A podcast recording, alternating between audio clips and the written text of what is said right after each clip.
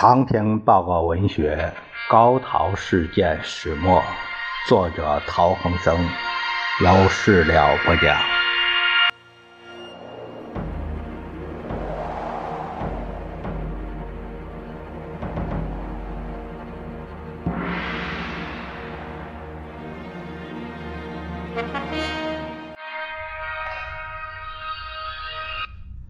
第十章第二节。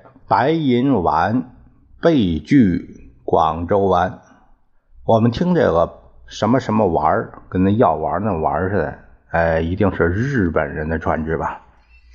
父亲离港第二天，也就是一月二十九日，高同街来了，说后天有一艘疏散船白银丸直开广州湾，要我们速整行装。准备出发，我们立即准备干粮，打包铺盖，交代事情。三十日，大哥把徐启恩请来，告以次日要动身，所有遗留家具、箱子、书籍等托他照管，存在山东街的东西也托他运回。大哥和他到山东街去清点数目，并将告知事项。我们即将离港回国，高先生下午再来，约定次日。天明出发。三十一日一早，母亲带着我们到尖沙咀码头搭船，开始崎岖的归国之旅。以下是大哥日记的记载：三十一日早上四点多钟，大家都起床准备一切。我到上海街去约高先生，他率领两个侄儿阿昌和阿申以及几个工人前来搬运行李，往尖沙咀进发。其实才六点多钟，我们一行快到码头时，忽见林一新先生从码头方向出来，朝回头路走。我们将他叫住，问是何故。他说：“日军把守，过不去。”先生说：“应该可以通过，随我来。”于是林一新调转头，大伙一起到了水师码头。阿大、阿二，我家女佣阿二和她姐姐阿大相送，依依不舍。他们可算是患难的朋友，比起陈厚安那位亲戚强的太多了。看看啊，人和人呐，这是。疏散的难民拥挤不堪，他们都是琼崖人。高同杰嘱咐我们不要开口说话，以免被他们听出口音来。因为这条船是专为疏散当地人还乡的。直到十点多钟，好不容易才从拥挤的人群中冲上了银河丸、白银丸啊，是只五百吨的小船。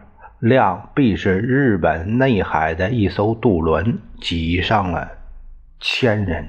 白银丸于十二时整起锚，出鲤鱼门，航向外海。我们终于脱离了日军魔掌。这船是只有座位而唯有舱位的渡轮，所有的旅客。都是坐以待旦。第二天上午，船上不仅缺粮，而且缺水，天气十分炎热，烦躁痛苦的情绪弥漫全船。二月一日下午约莫六点，白银丸驶抵广州湾的西营，小贩们。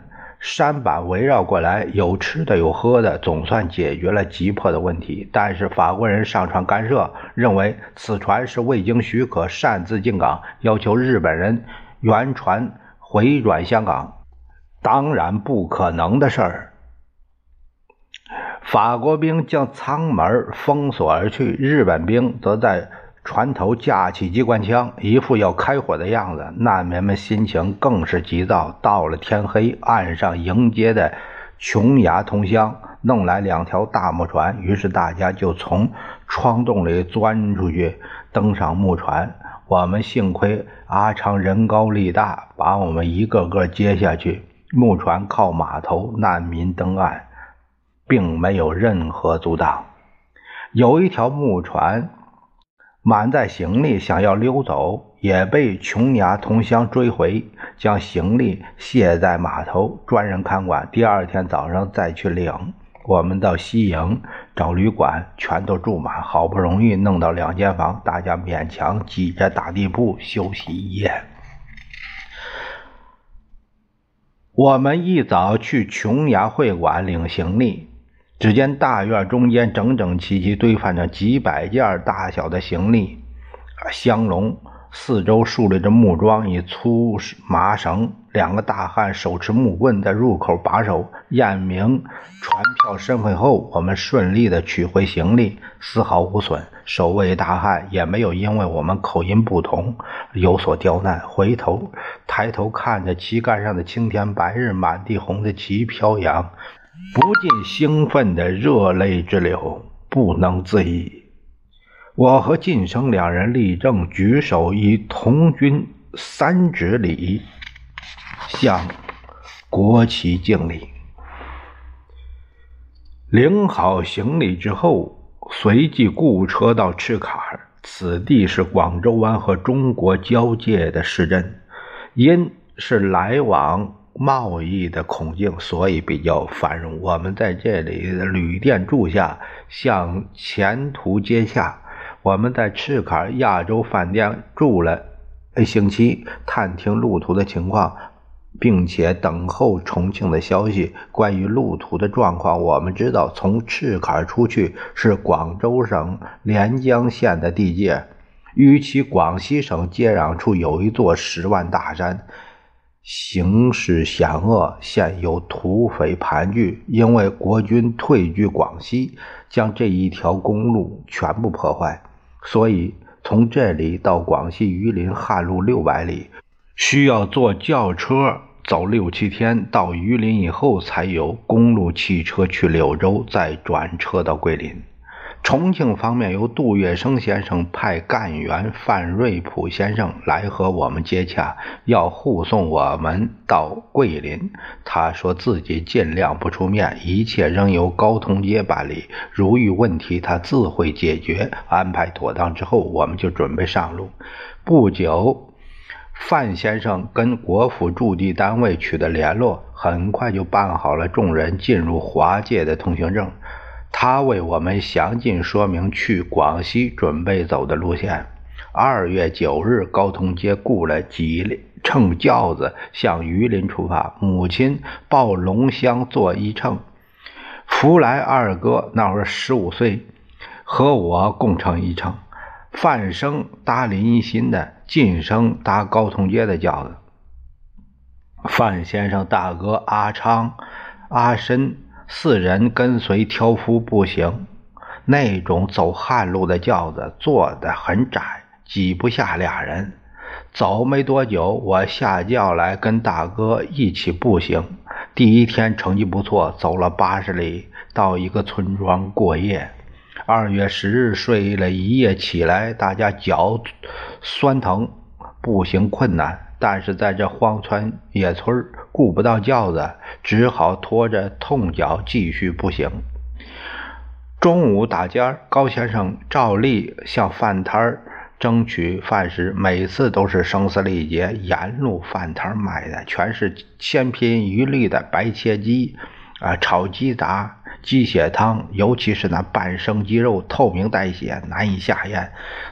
从此，我对白切鸡倒尽了胃口。下午继续上路，大哥和我拉后大队渐渐远了。黄昏时分，走到一条田沟，上面搭个石板，给人过路。我刚要踏过，田里有一农夫。喝着一个锄头过来向我们要钱，说这石板是他搭的。大哥说：“既然如此，我们从那边跳过去。”他举起锄锄头说：“那不行，你们非要从我这走不行。”于是我们每人付了三块钱的买路钱，才算了事儿。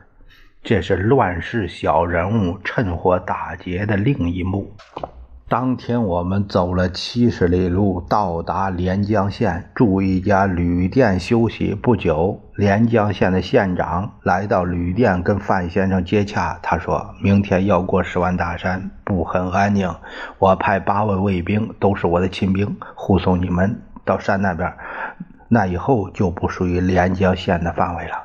十一日，县长派的亲兵果然来到，他我们加固了一乘轿子，由大哥和我轮流乘坐，一行人跟随亲兵上路。我们从赤坎出发时，气候炎热，但是一夜之间变为风雨严寒的冬天，穿的衣服都很单薄，冻得发抖。过午之后，远远望见山头上有一人持着长枪站立，向下面打手势。秦兵以口哨响应。我们一行沿着山径转折，到了一个峡口。有几个土匪模样的人守着一个大木箱，箱子上插着一面白旗，写的不知道什么字，保护我们亲兵和他们交涉。结果每人以及每个行李各缴三块钱，纳入木箱中放行。下午到达宿头后，几个亲兵乃告辞而去。以后几天，我们努力赶路，经过盘龙、良田、乌石、米场，都是很小的村集。沿路的公路桥梁已被炸毁，河上搭的便桥又窄又软，几乎是独木桥。轿子到了桥头时，人必须下轿过桥。每当此时，大哥抱着龙生走过去，福来哥走过第一座桥时，再也不肯下轿。教父们只得三个人帮忙抬他过去。沿途住宿乡下的小店儿。十四日上午抵达榆林，住进榆林旅馆，因为恰好是阴历年三十里面并没有其他旅客。但旅社房大窗多，冷气逼人，各店家。停业休息，街市冷静。高同杰立刻出动去找菜场买菜。他说菜是下午就收了，必须赶快买些菜回来交给旅社的厨房。我们就这样过了一个凄惨的旧历年。年节时长途汽车不开，我们只得在榆林住了两天。十六日从榆林乘长途木炭汽车开往柳州。什么木炭汽车？就是烧木炭的，呃，属于蒸汽机型的动力。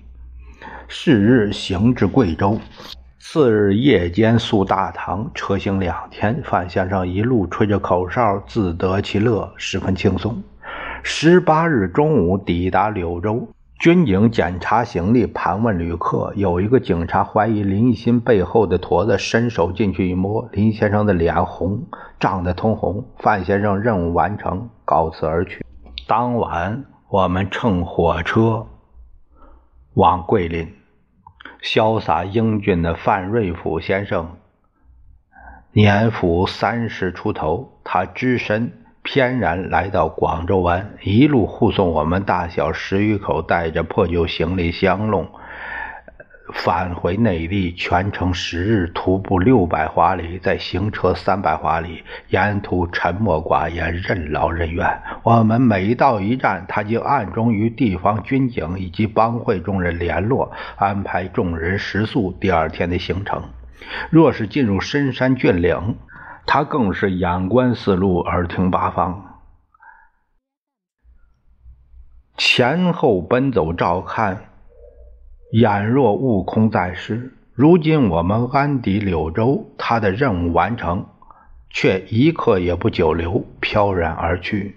如此刚毅沉着、来去无踪的男儿，其大侠乎？真行者也。这个，呃，这都是。陈瑞甫先生可以说，这都都是他算是任务在身了，是是这样。其实帮助我们脱险的人不止陈范瑞甫一人。泰来大哥常说，在大动乱时代，常有侠义人士出现。从北平护送我家出险的李石先生，营救我们离开上海的万柏林先生，亲自陪同父亲出九龙的胡旭武先生，带领母亲和孩子们走九龙走回重庆的高同杰先生，还有在广州湾接应我们一群的。他们不为什么而冒险犯难帮助我们的侠义精神，是我们永志不忘的。十九日到达桂林，住环湖旅馆。母亲在漓江木桥旁的贴报栏看到父亲脱险的消息，知他于十四日抵韶关，真是喜出望外。他在逃难于思归中写道：“我们看到扫荡报明显地位的新闻，知道西盛走东江。”到了韶关，当时这是大新闻，因为传说他已被日军抓去，说是剥了皮。如今他并没有死。这一消息发表立，桂林也为之轰动，我的孩子们更是大喜若狂。我心里是悲是喜，只是眼泪止不住的滴下来了。二月二十日，父亲自韶关乘湘桂的铁路火车抵达桂林，一家重聚。桂林行营主任李济深先生还有李宗仁先生等人纷纷请父亲吃饭，其他各方面请吃饭的、请演讲邀请的纷至沓来。父亲带着十岁的我出席过几次重要宴会，每次饭后，主人宾客都要父亲。讲讲脱险的经过。